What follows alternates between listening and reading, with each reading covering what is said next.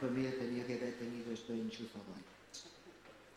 Qué alegría estar otra vez en este púlpito, que ya como dije hace dos semanas, eh, hemos estado durante dos años en la iglesia en Villanova, Villanova y la Gertrude, pastoreando la iglesia mientras buscábamos eh, un nuevo pastor. Y entonces el domingo pasado tuvimos eh, un culto de bienvenida para el nuevo pastor allí y entonces por lo tanto puedo uh, volver a solo. Y es una, un privilegio uh, para mí estar otra vez en medio vuestro. Y entonces uh, espero que lo que vamos a decir esta mañana puede ser de ayuda. pero primero quisiera hacer una pregunta. ¿Por qué has venido a la iglesia esta mañana? ¿Por qué has venido? Quizás eh, dirás, pues es el domingo a las once y media y por lo tanto es mi costumbre de venir a la iglesia. Pues muy bien, excelente. Los hábitos buenos son buenos. Y realmente el Señor Jesucristo hizo lo mismo. Y él iba eh, cada domingo, sábado, para adorar al Señor en las sinagogas. Pero quizás eh, contestas, es que he venido para ver a mis amigos fabuloso, también es legítimo.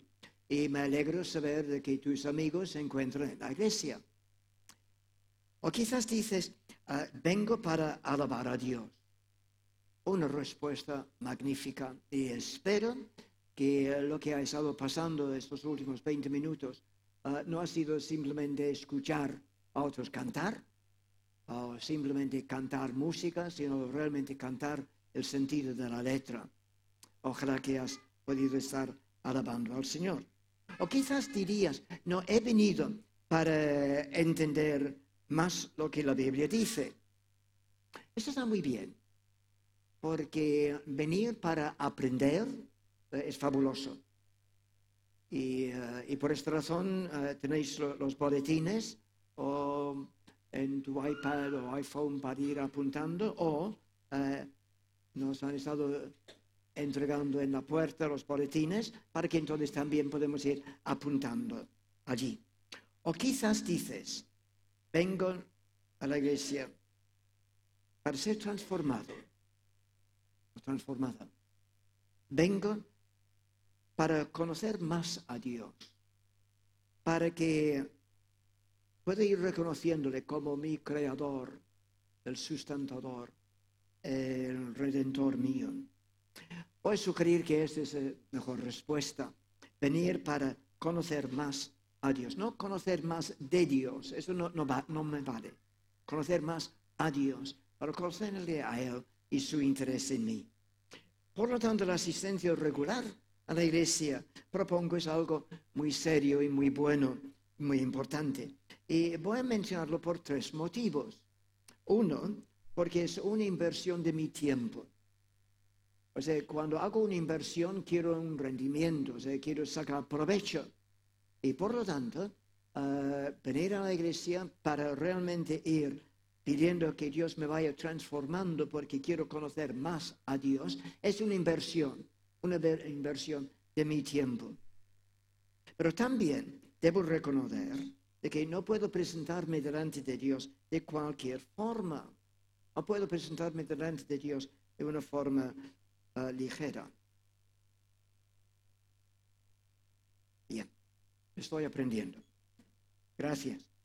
O sea, cuando vengo delante de Dios, el Dios santo, tengo que reconocer de que puede ser peligroso. Los dos hijos mayores del primer sacerdote, sumo sacerdote Aarón, los dos hijos suyos murieron porque vinieron delante de Dios en una forma ligera. Por lo tanto, debo venir delante de Dios con la debida reverencia. Pero también quiero venir con una actitud humilde. Voy a decir a Dios, Dios, sé que la materia prima, yo, sé que la, la materia prima no es de muy buena calidad, pero te ruego que me vayas transformando. Transformando con unos propósitos concretos. quiero que me vayas transformando para que yo sea un cristiano que refleje mejor tu carácter en mi vida diaria. ¿Y cómo puedo ir reflejando mejor el carácter de Dios en mi vida diaria? Pues ser un marido más considerado, más sensible.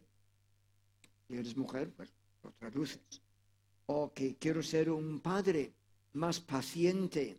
Quiero ser, tal como se decía hace unos instantes, ser un ejemplo mejor. Sino yo quiero que tú me vayas cambiando para ir reflejando mejor tu carácter, para que yo sea un trabajador en la oficina, en la fábrica, donde sea, más concienzudo, más responsable, porque quiero honrarte, tal como Pablo nos dijo, de que todo lo que haces, hazlo para el Señor. Por lo tanto, si estoy en casa y estoy cogiendo em, las cosas para barrer, pues no, quiero hacerlo bien. O si estoy limpiando los platos, quiero limpiarlos bien. Porque no es simplemente para mi esposo o para la familia, es, es para el Señor. Quiero hacerlo bien. Pero yo quiero que tú obres en mi vida.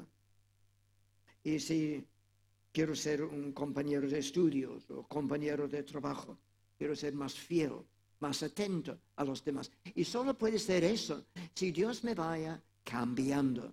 Por lo tanto, espero que la razón por que venimos a la iglesia esta mañana es porque estamos diciendo, Señor, quiero que me vayas transformando, cambiando poco a poco. Durante este año, nuestro pastor Josué ha planeado cinco mensajes sobre el libro de los Salmos. Eh, libro de los Salmos eh, lo encontramos fácilmente en nuestras Biblias, simplemente abriendo más o menos en el centro. Era el cancionero o el himnario del pueblo hebreo. Y hoy empezamos con el Salmo 1. Y es en un sentido como un resumen de todos los salmos. O sea, es como una buena introducción al libro porque eh, encontramos en Salmo 1 una especie de resumen de todo lo que se va a ir desarrollando a lo largo del libro. Los salmos son canciones, canciones de alabanza a Dios, nos ayudan a, recordar con quién estamos tratando. Es nuestro creador, nuestro sustentador, nuestro redentor. Y por lo tanto la alabanza reconoce y agradece y expresa algo de la grandeza de Dios. Es lo que también hemos estado, eh, hemos estado cantando, cuán grande eres, Señor. Pero no grande simplemente en que Ah, puede hacer cosas grandes, pero simplemente porque es tan grande que habita en el corazón quebrantado. Ni el universo le puede contener, pero también habita con la persona quebrantada. Grande, grande en su misericordia, grande en su gracia.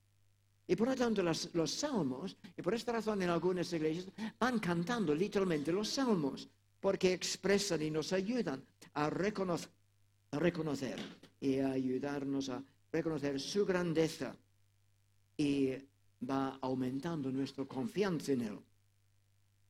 Tienen una gran importancia, puesto que al centrar nuestra atención en Dios, nos lleva a alabarle. Cuanto más le conocemos, más podemos apreciar lo que Él es, lo que Él ha hecho por nosotros, tanto en la creación, hace miles de años, como hace en la cruz, hace dos mil años, y como ha hecho en nuestras vidas hace pocos años o pocos meses. Y quiere ir transformándonos para que seamos un poco más como Él. Ahora, si decimos eso para ser un poco más como Él, no sé si como yo, te das cuenta de que hay mucho camino para andar, para ser más como Él. Y es por eso que deseamos acercarnos más y más a la Biblia para conocer más y más a Dios. Y por lo tanto queremos venir a la iglesia en forma regular para ir aprendiendo más y así completamos el círculo. Es por eso el escritor a los Hebreos, capítulo 10, versículo 25, nos avisa nos avisaba a los lectores y nos avisa a nosotros hoy de la trampa tendida por el diablo de dejar de congregarnos como algunos tienen por costumbre. Entonces está escribiendo y dice, cuidado, vamos a notar esta trampa tendida por el diablo de dejar de congregarnos, como algunos ya en aquel tiempo ya tenían por costumbre. Y a continuación añade otra razón potente. Y cuanto más, y tanto más cuanto veis que aquel día se acerca. ¿Qué es aquel día? Puede ser tu muerte, que no vas a ver al Señor cara a cara y por lo tanto mejor ir conociéndole más y más ahora. Pero voy a sugerir que está haciendo referencia a la segunda venida de Cristo. No debemos dejar de congregarnos como algunos tienen por costumbre, y tanto más cuanto veis que aquel día de la segunda venida de Cristo se acerca. Y es por eso que también ponemos el énfasis en los cultos de oración, para ir conociendo más al Señor, para la estabilidad y el crecimiento en la vida cristiana. Qué bueno fue el viernes pasado. Eh, yo estaba diciendo en el primer culto, eh, gracias, Pastor Josué, por el culto del viernes pasado. Eh, nunca he visto una cosa semejante. no solamente animaba a los niños a estar presentes, sino también participar en, los, en tiempo de oración. Y realmente pensándolo, pensándolo más ayer, pensaba, bueno, esto es muy lógico. Si un niño de corta edad aprende a hablar con su padre, también puede hablar con su creador, ¿no?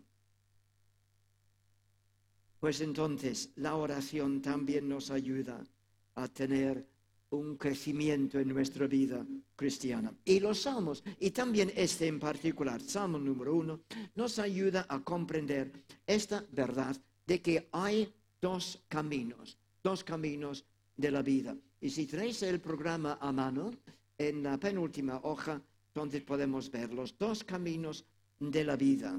Concepto que va repitiéndose una y otra vez a lo largo del libro de los Salmos. Vamos a hablar de Salmo 1 y vamos a dividirlo en dos partes, el camino de la persona fiel y el camino de la persona sin fe.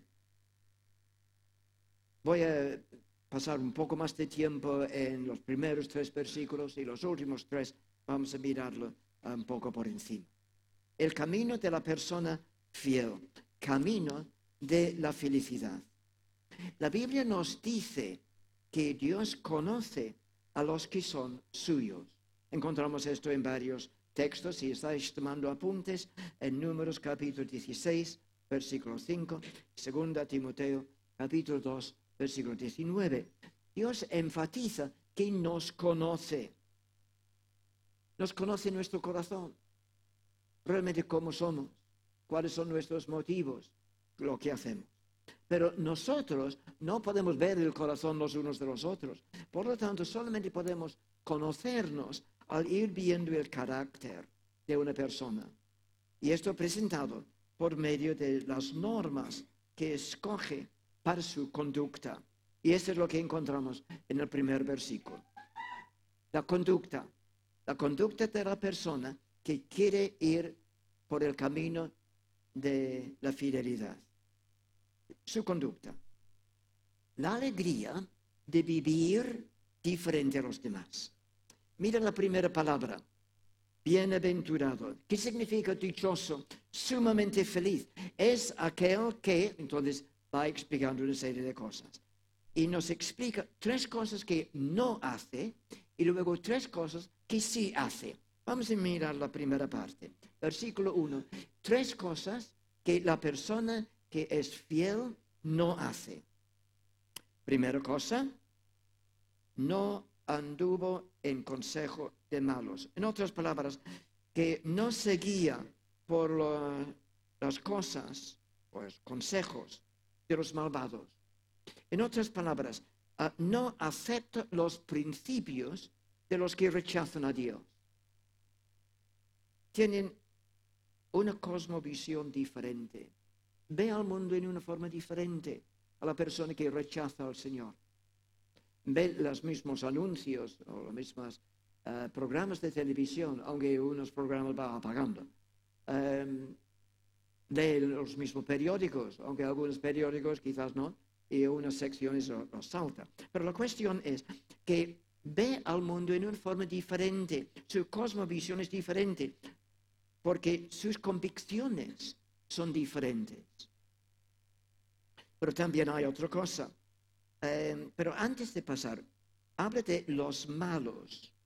No anduvo en consejo de malos. No se guió por los consejos de los malvados. ¿Malvados qué, son? ¿Quiénes son los malvados? Eh, quizás podemos ir pensando en unas personas de la historia que sí podemos decir son malvados, pero voy a sugerir que son personas sin temor de Dios, lo que llamamos en general pecador, en abierta rebelión contra Dios. Pues sí, quizás todos conocemos a personas que viven así, en abierta rebelión contra Dios. Pero quizás tú dices, yo no estoy haciendo eso, no vivo en abierta rebelión contra Dios. Pero pregunta, ¿Has haberle arrinconado en tu vida? ¿Lo has dejado en un rincón? Dios realmente es la persona que determina tus convicciones. Dios es la persona que determina tus principios. Si no, la Biblia te clasifica como malo, como pecador y que eh, si no estás en abierta rebelión contra Dios, haberle arrinconado es lo mismo. Hay un texto curioso en la Biblia que, dice que si cumplimos toda la ley, pero ofendemos en un punto, es como si hubiéramos quebrantado todo. Esto parece muy injusto, ¿no? Pero realmente no, porque es una cosa lógica que experimentamos cada día si marcas un número de teléfono um, a una persona que vive en otro país, entonces tienes unos números muy largos. Entonces, el otro día eh, llamé a un amigo mío en Inglaterra y era un número muy largo y me equivoqué en un punto, en un, número. Y no pude hablar. Ahora, esto es justo. Que podéis ver por lo que por dónde van los tiros, ¿no? Que podemos ir dando bien en muchas cosas, pero si estamos arrinconando a Dios, Dios dice, no. Segunda cosa que no hace, no anda con pecadores, o sea, no participa en las prácticas de los que rechazan a Dios. O sea, no participa en los que toman a broma el pecado, que toman a broma la infidelidad, que toma a broma la envidia, que dice que la codicia realmente no es importante. Y entonces la persona que quiere ser realmente en el camino de la felicidad, la persona que realmente quiere ser bendecido por el Señor, entonces dice, no, mis hábitos son diferentes. No anda no participa, no participa en las prácticas de los que rechazan a Dios. Pero también hay otra cosa, no se burla de las cosas de Dios. En otras palabras, no se identifica, no pertenece a, la misma peña de los que rechazan a Dios. No toma parte en lo que ellos hacen, en su desprecio de todo lo sagrado. Y por lo tanto, habla en una forma diferente. O sea, los que realmente quieren vivir en la felicidad, los que realmente quieren caminar como persona fiel, que realmente quiere agradar a Dios, entonces tiene cuidado con sus conversaciones. Hay chistes que no va a contar porque no va a glorificar a Dios. Es porque no quiere menospreciar a otras personas. Hemos dicho que algunas personas desprecian lo sagrado.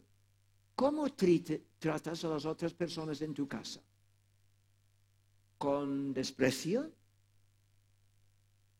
Aquella persona es una persona sagrada, en el sentido que también ha sido creado en la imagen de Dios.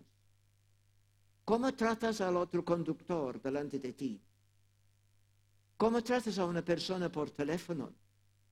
Esta semana he metido la pata.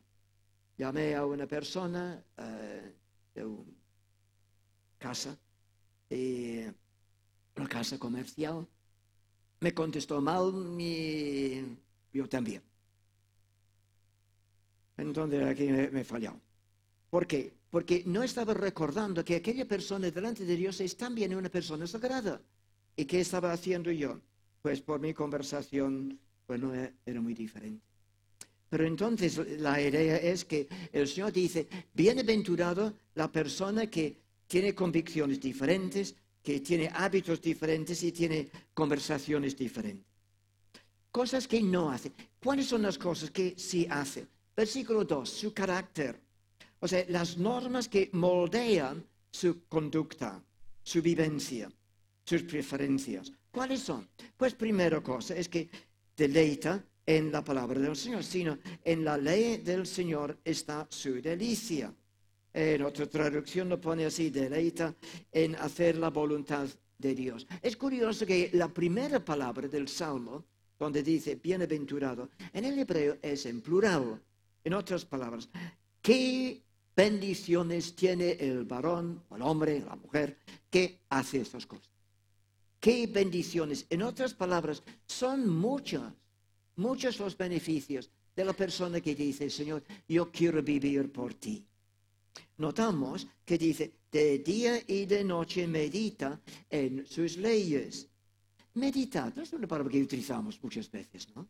La idea es pensar cuidadosamente, masticar, reflexionar constantemente, o aún se puede decir mus- musitar, leer y dialogar consigo mismo sobre lo leído. No leer en una forma rápida, pero en una forma pausada, pensando en lo que estás leyendo. Fijar la mente en las verdades que están escritas allí y experimentar el sabor de lo que estás leyendo y el poder de ellos. Pero ¿cuándo debemos hacer eso? ¿Cuándo debemos ir leyendo la Biblia y ir, ir meditando en ello? Pero aquí dice, de día y de noche. Pues esto es muy comprensible, ¿no? La idea es en todo momento, durante el día, hoy y también, pues dentro de unas horas, cuando es de noche. No obstante, la palabra hebrea de noche tiene también otro significado. Significa, encierra la idea de tristeza, pesimismo, cuando todos lo ves negro. En otras palabras, en aquellos momentos, no solamente cuando todas las cosas van bien, sino cuando las cosas van mal, es cuando necesitas la palabra del Señor aún más. ¿Y cuántos de nosotros lo hemos experimentado eso? Momentos de preocupación, momentos de tristeza. Hemos abierto nuestras Biblias y hemos estado diciendo, Señor, háblame. Quiero conocerte más. Entonces, su delicia, su agrado en la ley, en las escrituras, de día, cuando las cosas van bien, y también de noche, cuando las cosas van mal. Y también la tercera cosa de su carácter es, dele- se deleita en cómo andar en mayor intimidad con Dios. Ahora quizás alguno dirá, "Eh, esto no está en mi Biblia, estás añadiéndolo, versículo 2. Pero no, realmente en otras Biblias sí está. Estar eh, para eh, andar en mayor intimidad de Dios. Ah, correcto, quizás no está en tu Biblia, en otras ah, traducciones sí. Y la razón es porque es el sentido, es el resultado de meditar. Tú vas meditando en las escrituras y vas aprendiendo a andar en mayor intimidad con Dios. Versículo 3. Los resultados. Y propongo que son muy importantes. Es como el árbol plantado junto a las riberas de un río. Pero antes de ver los tres resultados, em, quisiera mirar una palabra. Es como el árbol plantado. Realmente el hebreo eh, tiene otro sentido. No es simplemente plantado, sino trasplantado. Y eh, algunas traducciones lo ponen así.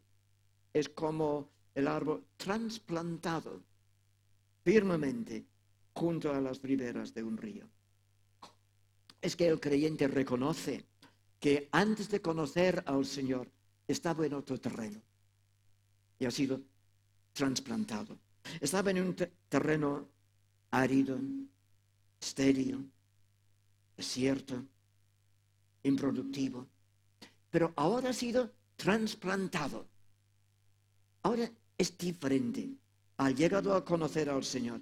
Y esto nos explica entonces los tres resultados, resumido en un constante vitalidad y en un triunfo definitivo, debido a que ha puesto su esperanza firmemente en Dios.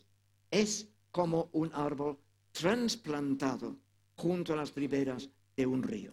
¿Y cuáles son los tres resultados? Mirad, que no deja de dar delicioso fruto en cada estación. No solamente en la estación de, de otoño o de verano, sino en cada estación.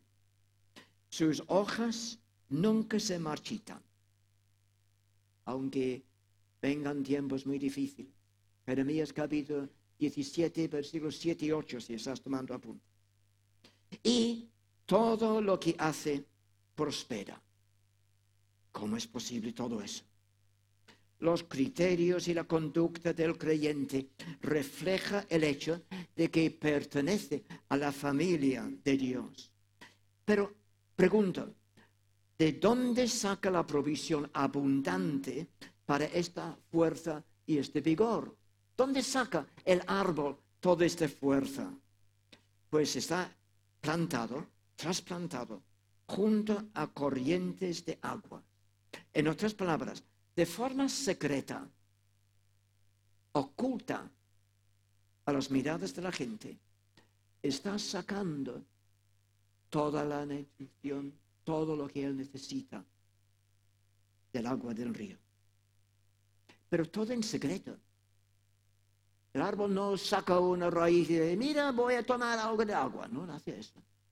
Las raíces abajo, todo en secreto, oculto de la mirada de la gente.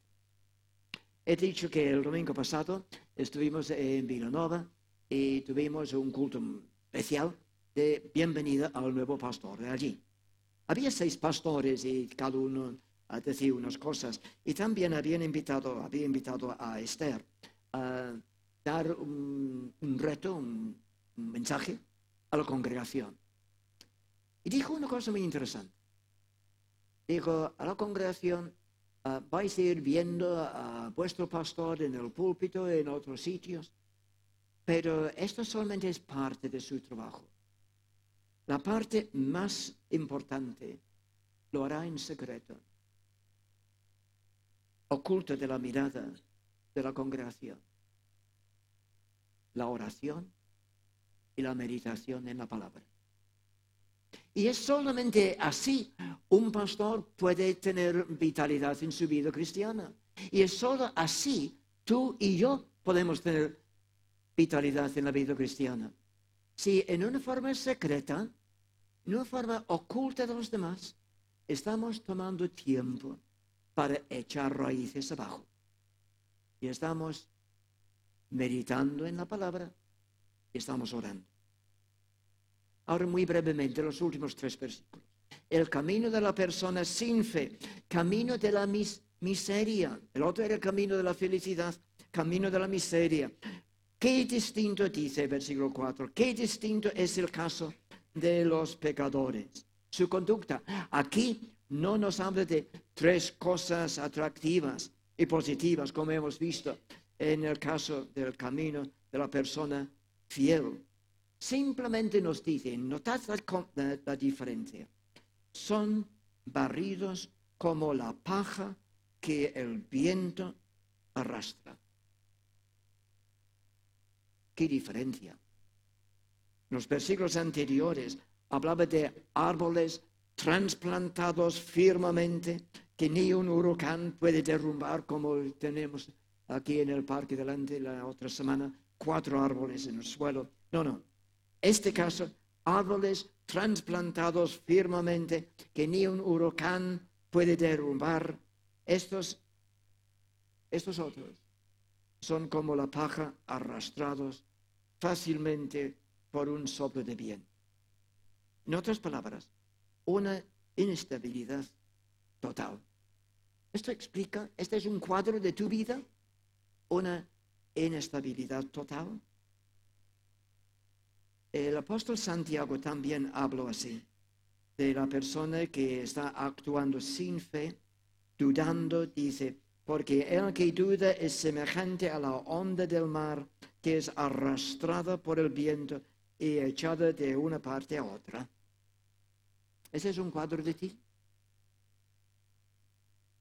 Mira la diferencia con el hombre que edificó su casa, su vida, sobre la arena. Vino viento y ríos y tempestades. Cayó la casa. Un desastre total. El otro edificó su casa sobre la roca. Más trabajo. No era fácil, pero cuando vino tiempos de adversidad, cuando vino tiempos de dificultad, aquella casa, aquella vida podía seguir. La conducta como paja, su carácter. Por tanto, no se levantarán los malos en el juicio. Es una frase curiosa. Significa que no estará a salvo el día de, juicio. No será absuelto. Esa es la idea aquí. No será absuelto en aquel gran día de juicio. La semana pasada, al final, estábamos oyendo de una serie de personas, en el caso nos, que eh, han sido absueltos. Bien, la persona que va arrinconando a Dios y permanece así toda su vida, dice, no será absuelto. El que rechaza a Dios, llegará el momento en que Dios dice, acepto tu decisión. Si no quieres estar conmigo durante unos 50, 60, 70, 80 años, no querrás estar conmigo durante toda la eternidad. Acepto tu decisión. En un sentido, no será absuelto porque ya está condenado antes de iniciar el juicio, debido a gran evidencia conocida por todos. Esto nos hace recordar lo que dice el Señor en Juan capítulo 3, versículo 18. El que en Él, en Cristo, cree, no es condenado, pero el que no cree ya ha sido condenado porque no ha creído en el nombre del unigénito Hijo de Dios. Sigue diciendo, ni los pecadores en la congregación de los justos. Otra vez pregunta en cuanto a justos. Es que Dios nos conoce y aunque una persona puede engañar a toda una congregación, puede engañar a sus amigos, el Señor nos conoce. Y al decir esto, habla de la persona que le rechaza, que ni será contado por el Señor entre los miembros de su familia. ¿Y los resultados? Pues resultado triste, ¿no? Al final del versículo, eh, versículo 6. Su destino final, la senda de los malos perecerá. El camino, o sea, los pasos de los que rechazan a Dios, conducen a la perdición. ¿Sabes quién es la persona en la Biblia que habla más del infierno? Es nuestro Señor, nuestro Salvador, Jesucristo el que vino precisamente para salvarnos de un destino final que estamos abocados obstinadamente. Vino para salvarnos de las últimas consecuencias. Es que ir rechazándole para mí es cosa de locos. Mientras unos van a la deriva hacia su perdición total, otros disfrutan de un destino totalmente diferente volvemos a confrontarnos con el gran contraste del versículo 6. La senda de los malos perecerá, mientras el Señor conoce el camino de los justos. El Señor conoce y la idea es conoce y protege, se ocupa de los pasos de la persona fiel. Los que le reverencian, los que le toman en cuenta en su vida. Vamos a orar. Y antes de orar yo en voz alta, ¿quieres decir algo al Señor en el secreto de tu corazón? Quizás querrás decirle, Señor, perdóname que he sido tan obstinado de ir arrinconándote durante tanto tiempo. Quizás quieres decirle, Señor, quiero dejar el camino de la miseria. Quiero dejar el camino que lleva a la destrucción. O quizás quieres decirle, Señor, gracias por haberme trasplantado. Ayúdame a echar raíces abajo y recibiendo de ti toda la fuerza, todo el vigor que necesito para vivir una vida cristiana que te honra. Sea lo que sea, dile algo al Señor en el secreto de tu corazón ahora.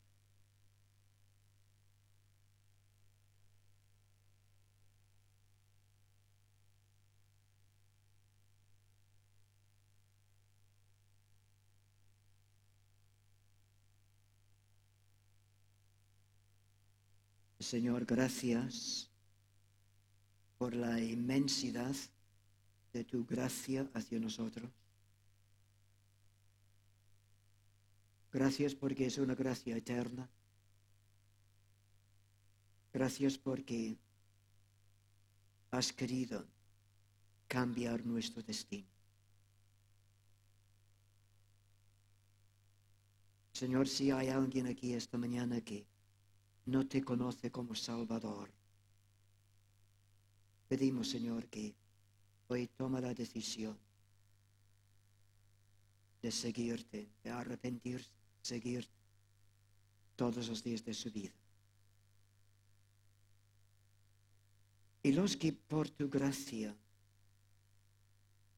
hemos experimentado un cambio de ser trasplantado Ayúdanos, oh Señor, a echar raíces abajo.